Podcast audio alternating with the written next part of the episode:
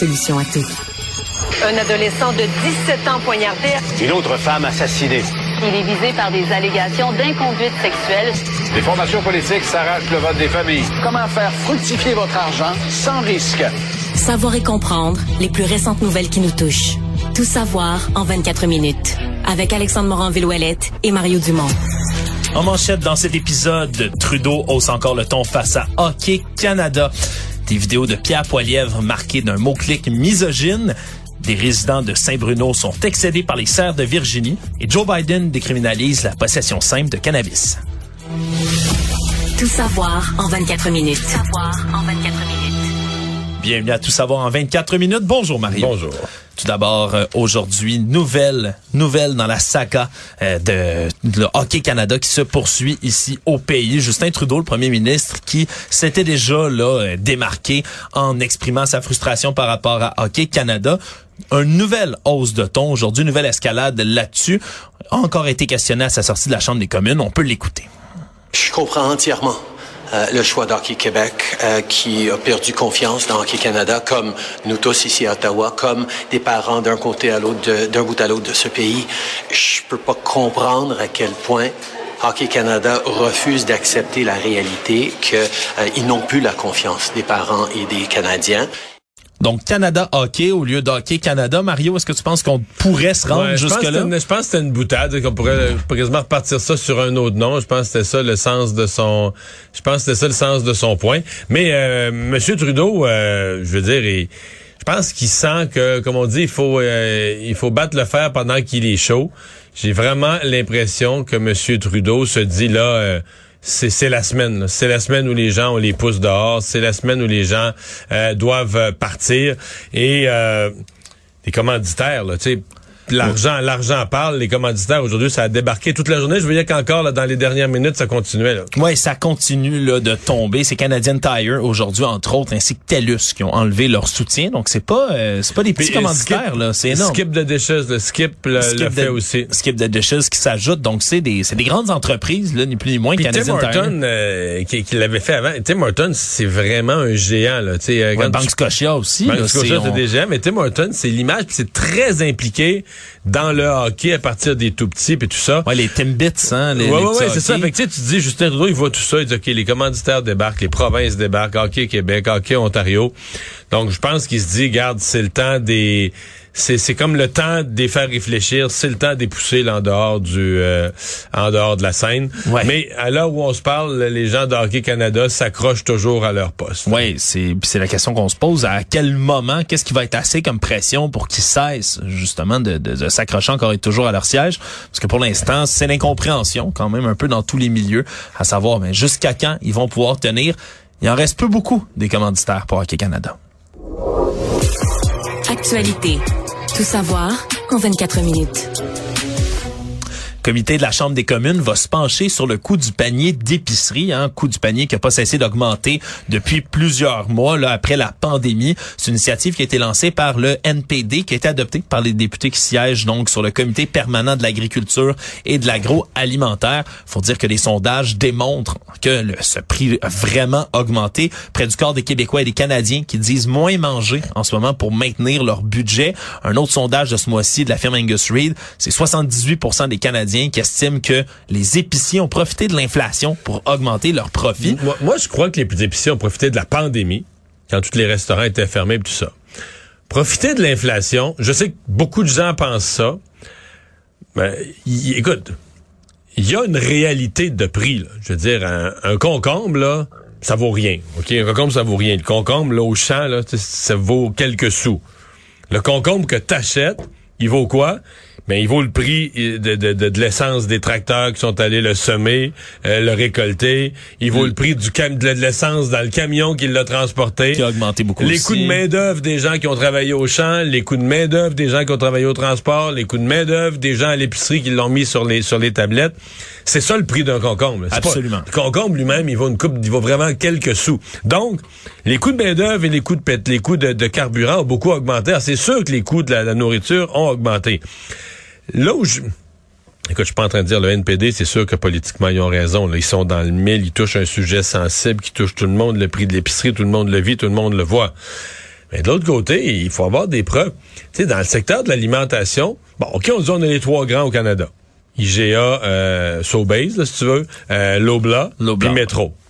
Mais là, là, dans l'alimentation, maintenant, t'as Walmart, là. Excuse-moi, Walmart, c'est américain, c'est moi. Walmart n'est pas en...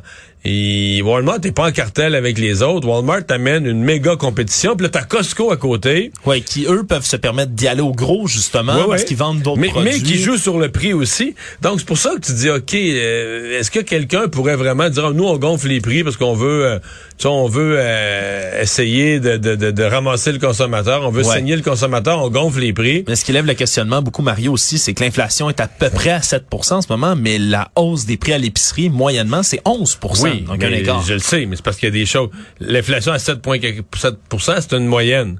Oui. Par exemple, les vêtements ont très peu d'inflation. Parce que les, les- depuis, même depuis les années 60, les vêtements, là, c'est quelque chose qui coûte, ça coûte moins cher s'habiller aujourd'hui qu'en 1965.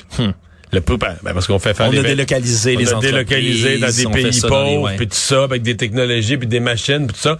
Fait qu'il y a des choses comme ça dont le prix augmente pas ou peu.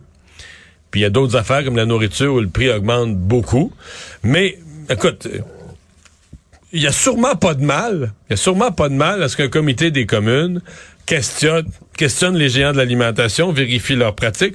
C'est sûr que quand tu joues, quand il y a de l'inflation, quand tu joues avec les prix, tu peux en profiter de temps en temps pour aller te chercher une En petite marge supplémentaire. vite, Et ils font beaucoup d'argent. Mais de dire qu'il n'y a pas de concurrence ou que ça... Ben non, hey, dans l'alimentation, il y a de la concurrence. Puis la, la rentrée dans le décor de Walmart, là, c'est de l'hyper-concurrence. Toujours à la Chambre des communes aujourd'hui, ça à boulet rouge contre le nouveau chef du Parti conservateur, Pierre Poilièvre, cause euh, d'un mot-clic. Mot-clic qui était inséré dans les, la chaîne YouTube officielle, entre autres de Pierre Poilièvre, hein, qui a beaucoup, beaucoup d'abonnés, là, un peu plus de 250 000. Pour les gens moins familiers, insérer un mot-clic dans la chaîne, ça veut dire que lorsqu'ils publient une nouvelle vidéo, les gens qui sont abonnés à ce mot-clic, leur, juste bien comprendre, donc le reçoivent rapidement, le reçoivent tout de suite. À la fois ça et dans à peu près tout ce qu'on va publier, par exemple, faut que tu aies des mots de référencement pour que ça fonctionne lorsqu'on fait des recherches, par exemple, sur Google. Google va aller ch- chercher ces mots-clics-là, tout ce qui s'y apparente, avec la popularité, avec le nombre de visionnements et autres, puis va être capable de le référencer puis de le ramener comme ça. C'est des mots-clics qui sont, pour la plupart du temps, invisibles, mais c'est un reportage du Global News, entre autres, qui a découvert qu'un des mots de référencement, comme ça, qui est associé aux vidéos de Pierre Poilievre, c'est hashtag MGTOW. ok? Ce que ça veut dire en anglais, c'est Men Going Their Own Way. Ça se traduit par les hommes qui choisissent leur propre chemin. Qu'est-ce que c'est? Tout ça, MGTOW, c'est un mouvement en ligne qui a pas de leader vraiment identifié, mais qui s'apparente beaucoup au mouvement d'Incel. Hein? Ces célibataires involontaires qui sont des groupes là, d'activistes d'extrême droite, souvent des suprémacistes blancs également. Surtout misogyne, là, anti, anti-femme. là. extrêmement misogyne. Donc, ce qu'ils vont se publier, c'est toutes des affaires contre les femmes. Exact, parce qu'MGTOW, dans le fond, ce que ça veut dire, là, les hommes qui prennent leur propre chemin, c'est des hommes qui souhaitent couper tous les liens sociaux de leur vie avec les femmes. Ils disent, on n'a pas besoin de femmes du tout, on les enlève. Puis dans les mouvements incel, habituellement, c'est de dire, on est célibataire, mais c'est de la faute aux femmes, ce sont leurs fautes, elles ne veulent pas nous offrir la sexualité qu'on qu'on qu'on mérite, hein, ça va plus loin que ça. Bref, c'est des mouvements qui sont habituellement relativement Ce dangereux. qui soulève la question, c'est pourquoi l'équipe, parce que moi, je suis prêt à accepter l'explication que Pierre Poilievre n'a pas vérifié lui-même chacun des mots-clics qui sont associés à l'enréférencement à ses vidéos. Et c'est ce qu'on a répondu du côté de son Oui, équipe. mais le mot-clic s'est pas mis là tout seul. Non. Quelqu'un a mis ce mot-clic-là. Exact. Avec une intention. Donc, de dire, il faut que les gens de ce mouvement-là, ou qui, qui font des recherches sur ce mouvement-là, ou qui s'intéressent à ce mouvement-là, faut que ces gens-là voient les vidéos de Pierre Poilievre, reçoivent les vidéos de Pierre Poilievre.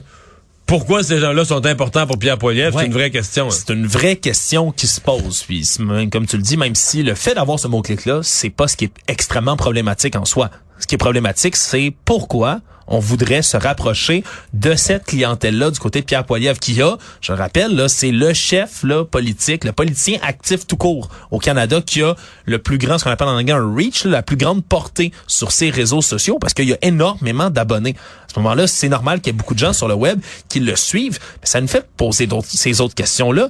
Est-ce que, encore une fois, Pierre Poilievre a des rapprochements trop, trop intenses avec une certaine frange complotiste, Euh, radicaliste, radicaliste sur les réseaux sociaux. Je fais entendre un extrait, Mario, un peu plus tôt cette semaine. Il y a un homme, Alex Jones, qui est un peu l'espèce de pape des complotistes euh, aux États-Unis, un homme qui est poursuivi là, pour des millions et des millions et des millions de dollars, entre Mais autres, Pour des fausses informations, entre pour autres. avoir sur, euh, nié des massacres aux États-Unis. Sandy Hook. Sandy Hook et autres, mais lui qui est dans des théories du complot complètement farfelues depuis des années et des années. On peut écouter ce qu'il disait cette semaine sur son émission. We got Bolsonaro. Uh, we got Giorgia Moroni in, in Italy. We've got uh, the new Canadian leader set to beat Trudeau, uh, who's totally anti-New World Order. I mean, you look all over the world. We are rising right now. Il dit, on regarde partout autour du monde, nous sommes en train de de nous relever. et là, il fait la liste des leaders à qui il peut se fier, lui. Ouais. Là. Jair Bolsonaro, leader euh, brésilien extrêmement controversé. On a Donc, la- il va probablement être battu aux élections dans trois semaines, mais il est encore là. Il est encore là pour l'instant, celui qu'on a baptisé le Trump de l'Amérique latine, c'est pas peu dire.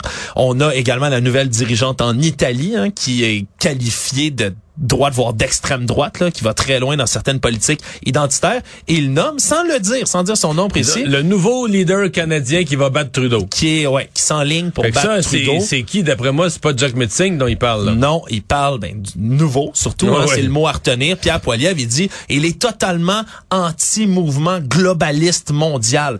Le, le nouvel ordre mondial, New World Order, comme il le nomme, c'est un mouvement complotiste. là. C'est des gens qui pensent qu'il y a un nouvel ordre mondial qui est amené par des élites secrètes et cachées pour réduire en esclavage l'humanité. Et là, il dit, il est totalement là, anti-New World Order, lui, ce nouveau leader. C'est pas, euh, c'est pas de sa faute. C'est Pierre Poilievre directement s'il se fait nommer par Alex Jones, mais Non, le a- fait qu'il le Il soit, a sûrement pas demandé à Alex Jones de le nommer, on pense pas, mais, mais, c'est quand même bizarre. c'est quand même bizarre que cet homme-là, qui est extrêmement complotiste et des- extrêmement radical, nomme comme si c'était son grand allié puis quelqu'un qui allait aider leur mouvement dans le futur. Disons que ça fait pas mal de couches là, qui se rajoutent dans le dossier de Pierre Poilievre. Tout savoir en 24 minutes. Il y a un programme qui va prendre jour dans les écoles qui avait été délaissé pendant le temps de la pandémie. C'était censé arriver beaucoup plus tôt, mais qui fait son entrée bientôt dans les écoles du Québec. Programme de brossage supervisé des dents. Hein? On parle d'un deux minutes où les enfants doivent être au lavabo, deux par lavabo, se brosser pendant deux minutes de temps. Faut pas que les brosses à dents se touchent. Tout un programme. Faut se laver les mains avant, faut se laver les mains après. Il y a toute une, il y a une procédure complexe Ouais. sous la supervision. Des éducateurs, des éducatrices et des professeurs dans les écoles. Et c'est là que ça accroche. Parce que même si, Marion, on va s'entendre, personne n'est contre le fait d'avoir une bonne hygiène dentaire. Le problème, c'est que déjà qu'il y a une pénurie de professeurs, d'enseignants, de personnel scolaire. Déjà qu'ils se plaignent d'en avoir par-dessus les oreilles de tâches, d'avoir ouais, d'avoir une charge d'élèves trop nombreux à surveiller. Mais c'est un, euh, on, ces- ceux-ci ont appris qu'ils vont devoir gérer ce programme donc de brossage de dents supervisé et ça met beaucoup de grogne dans le réseau scolaire en ce moment. On dit que des éducatrices en ce moment là, doivent prendre 20 élèves ordinairement, doivent en superviser 30 parfois lorsqu'il y a euh, un de leurs collègues qui n'est pas là. Donc ça ferait hey, des dizaines d'élèves à surveiller. C'est même difficile à imaginer. Je pense à un- une éducatrice. Donc, mettons, oublions le groupe de 30 et qu'il y a un groupe de 20. Mais là, c'est 10 gars, 10 filles. Ouais. Fait que là, déjà, t'es dans deux salles de bain, t'es déjà dans le trouble. Faut que tu cours d'une à l'autre. Ouais. Puis, puis, superviser, c'est superviser. Il faut que tu sois là. Mais là, mettons, la plupart des salles de bain, t'as peut-être des grosses écoles, mais t'as bien des salles de bain c'est tout petit. Puis là, mettons que t'as deux lavabos. Ben, là, tu peux juste en avoir quatre qui le font en même temps, du côté des gars, du côté des filles.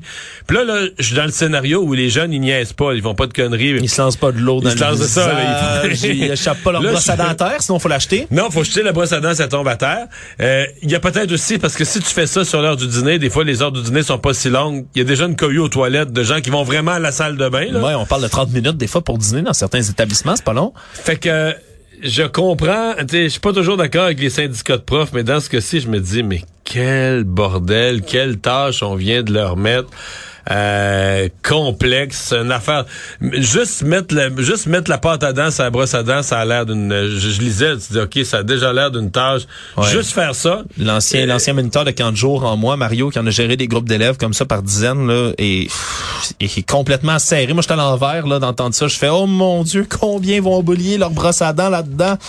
Combien vont oublier la pâte à dents? Combien? Hey, ça, j'ai- Mais là, la dents l'impression- pourrait être à l'école. Mais il faut pas qu'elle touche, c'est ça, faut pas non plus qu'elle touche aux brosses. Non. Bon. Non, c'est pas simple. euh, Et euh, ben, il y, a- il une question philosophique aussi. là. Est-ce que on dit ben là c'est parce qu'il y a certains parents qui le feraient pas, mais certains parents le feraient pas. Parce que, Ben, là, si, là. parce que si des parents euh, lavent pas leur enfant, est-ce que l'école va donner le bain? Tu sais, c'est- ça s'arrête tout, là. Euh, si, c'est- si des parents font pas couper les cheveux à leur enfant puis qu'ils les ont d'en face, est-ce que la prof va prendre une paire de ciseaux pour les couper? Avec un bol sur la tête. Avec un bol, non, mais c'est parce que tu dis, OK, ça arrête tout. Et là, euh, je veux bien, la santé publique dise, ouais, on a fait des constats concernant la santé dentaire des Depuis enfants. les années 90, ça s'est pas amélioré, semble-t-il. Non, on dit pas que ça se détériore non plus, on dit que ça ne progresse plus. Euh, j'ai, pas mal, pas mal, pas mal de réserves avec ce programme-là. J'ai hâte de voir si ça va vraiment être implanté. J'ai l'impression que ça va frapper une résistance énorme. J'ai vu que non seulement les profs sont pas d'accord, mais les directions d'école veulent pas non plus superviser, chapeauter ça, vivre ce bordel-là. Ce qui semble curieux, c'est semble que ça vient de la santé publique Oui. Mais que la santé publique envoie ça, veut envoyer ça direct dans les écoles sans passer par le ministère de l'Éducation. Donc la santé publique a pas dit bon voici un projet qui touche les écoles. Moi, c'est les CIUS là, qui coordonnent ça. Ouais, mais mais il semble que ça aurait dû passer par le réseau de l'éducation. C'est-à-dire que si le réseau de la santé a un enjeu de santé publique, mais qui doit se régler dans les écoles, il me faudrait, faudrait s'asseoir avec les gens du monde de l'éducation et dire OK, voici notre problème.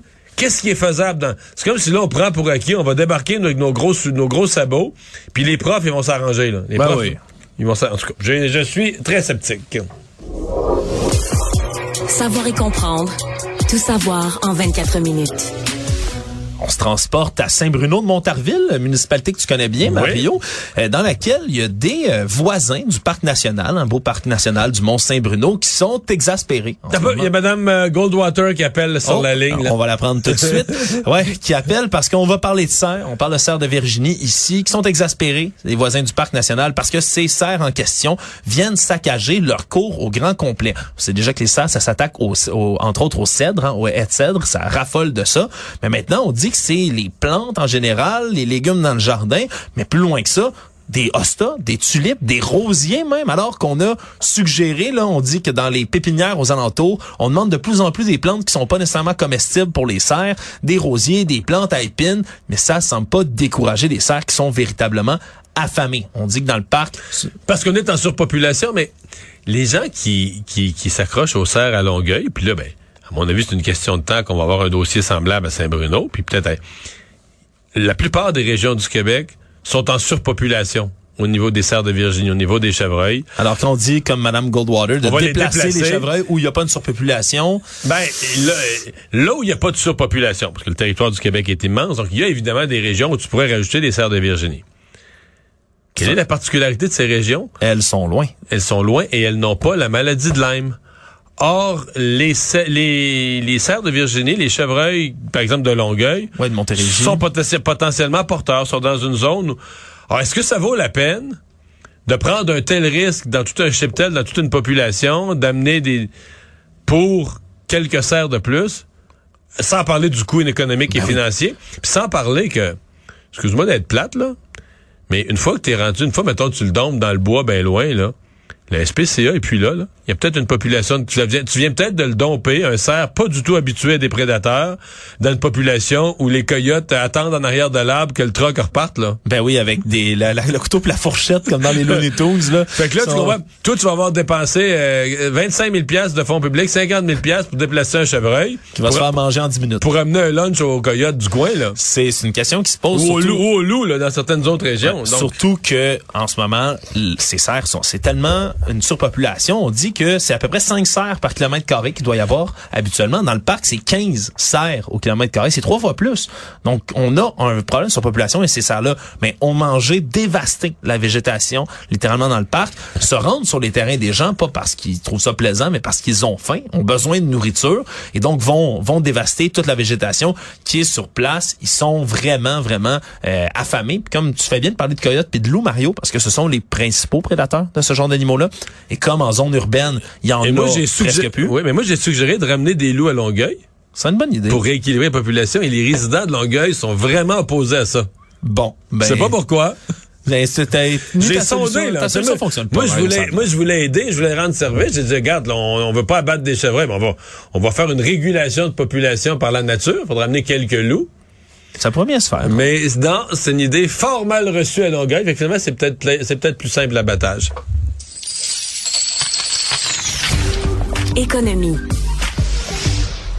Aujourd'hui, le gouverneur de la Banque du Canada a affirmé que de nouvelles hausses de taux d'intérêt vont être nécessaires pour baisser l'inflation, même si on voit qu'il y a un ralentissement économique qui se pointe à l'horizon. Dans l'immobilier, en tout cas, les chiffres, ça a planté un peu de temps, là. Ouais, ça a planté en peu de temps et donc on, on réfléchit à certaines mesures pour continuer de freiner, de juguler cette inflation. On a déjà relevé le taux directeur, on se rappellera au Canada ici à cinq reprises depuis le mois de mars. Prochaine politique monétaire qui pourrait être annoncée le 26 octobre. Mario, à quoi tu t'attends toi?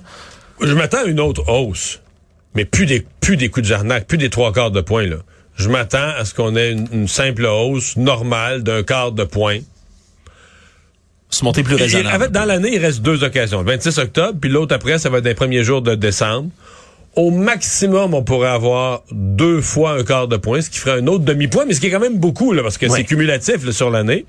Peut-être même pas. Peut-être juste une des deux fois. Là. Les- euh, dans les deux annonces de la fin de l'année, pourrait y en avoir juste une fois un quart de point. Ouais, juste avant Noël, peut-être donner un petit, un petit congé, un petit break. Donc, ce sera à voir, mais euh, je ne pense plus sincèrement qu'on va avoir les... On a eu le trois coups de jarnac en très peu de temps. Et je regardais les chiffres sur l'immobilier, tu te dis, OK, est-ce que... Parce que quand la banque augmente de trois quarts de point, puis six semaines plus tard, un autre trois quarts de point, en six semaines, là, t'as aucunement le temps de constater les effets de ta hausse précédente. T'as pas Non. le temps d'avoir l'effet sur l'économie, les changements de comportement des Ça va- ça va consommateurs. vite, là, ça et va que, vite. Et que Statistique Canada ait mesuré les, les effets des changements de comportement des consommateurs. Donc, t'as envoyé un coup de jarnac, puis là, six semaines après, un autre hausse des taux d'intérêt, un autre coup de jarnac. Euh, donc, je, bon, je suppose que la banque faisait ça pour corriger son erreur. Elle avait été beaucoup trop lente à commencer à hausser les taux d'intérêt. On aurait dû commencer six mois avant. On aurait pu y aller beaucoup plus graduellement, ce qui aurait été mieux. Mais euh, je ne pense plus qu'on va avoir, à moins que à moins que l'inflation nous joue des tours puis reparte complètement hors contrôle. Mais sinon, je pense plus qu'on va avoir ce genre de ce genre de hausse abrupte. Le monde. Aux États-Unis, le président Joe Biden a annoncé aujourd'hui vouloir effacer toutes les condamnations fédérales pour simple détention de cannabis. Donc, la possession simple a dit que ça fait trop longtemps qu'il y a des gens qui sont en prison pour avoir utilisé de la marijuana à une époque où maintenant, il y a plusieurs États, même aux États-Unis, qui ont légalisé la possession, même la vente de cannabis pour des euh, raisons récréatives. Donc, on a changé d'époque, dit Joe Biden va a un plan plusieurs étapes qu'il veut implanter pour faciliter justement et pardonner, surtout des pardons qui vont être octroyés à des gens qui sont emprisonnés comme ça pour possession simple de cannabis. Il risque d'y avoir des gens, par contre, dans l'opposition républicaine ouais, qui vont crier. Mais est-ce qu'un jour, il y aura légalisation dans tout le pays? Je sais pas. Je pense pas. Pas demain matin. Il y a des États où c'est difficilement envisageable. difficilement envisageable. là. Comme je dis, c'est les républicains vont monter aux barricades assez vite. Merci déjà qu'ils accusent les démocrates, le président Joe Biden, de tous les maux, d'avoir détruit le pays, d'inviter presque le satanisme dans certains milieux, dit-on, aux États-Unis, de vouloir légaliser de la drogue comme ça au niveau fédéral. Ça reste quelque chose qui serait assez difficilement menable du côté de Joe Biden. Et pour finir euh, rapidement, il y a un tueur en série, semble-t-il, qui serait en Californie, qui est recherché par la police. On dit qu'il y a au moins cinq victimes qui ont été faites. On a déployé là, le vidéo, l'image d'un tueur ou du présumé tueur, un homme habillé en noir. On voit pas son visage, image pixelisée, il boite un peu. Difficile de savoir s'il s'agit véritablement là de l'individu. Mais, il y là, il a aurait- fait quoi comme victime à date, là? on parle de cinq victimes, trois personnes qui seraient entre autres des euh, itinérants qui auraient été abattus. On dit que c'est des preuves balistiques qui permettent de relier les crimes les uns entre les autres. Surtout que ça s'est passé à Stockton, dans cette municipalité du nord de l'État, et tout ça dans les trois derniers mois. Et donc, on pourrait être lié même à un sixième homicide dans la ville d'Auckland, qui est à 80 km environ de Stockton. Bref, à un moment où les, les, les séries sur les tueurs en série, entre autres sur Netflix et autres, sont de plus en plus populaires. Disons que ça fait froid dans le dos comme ça de voir qu'il y aurait peut-être un tueur en série en liberté dans les rues de Californie. Résumer l'actualité en 24 minutes, c'est mission accomplie.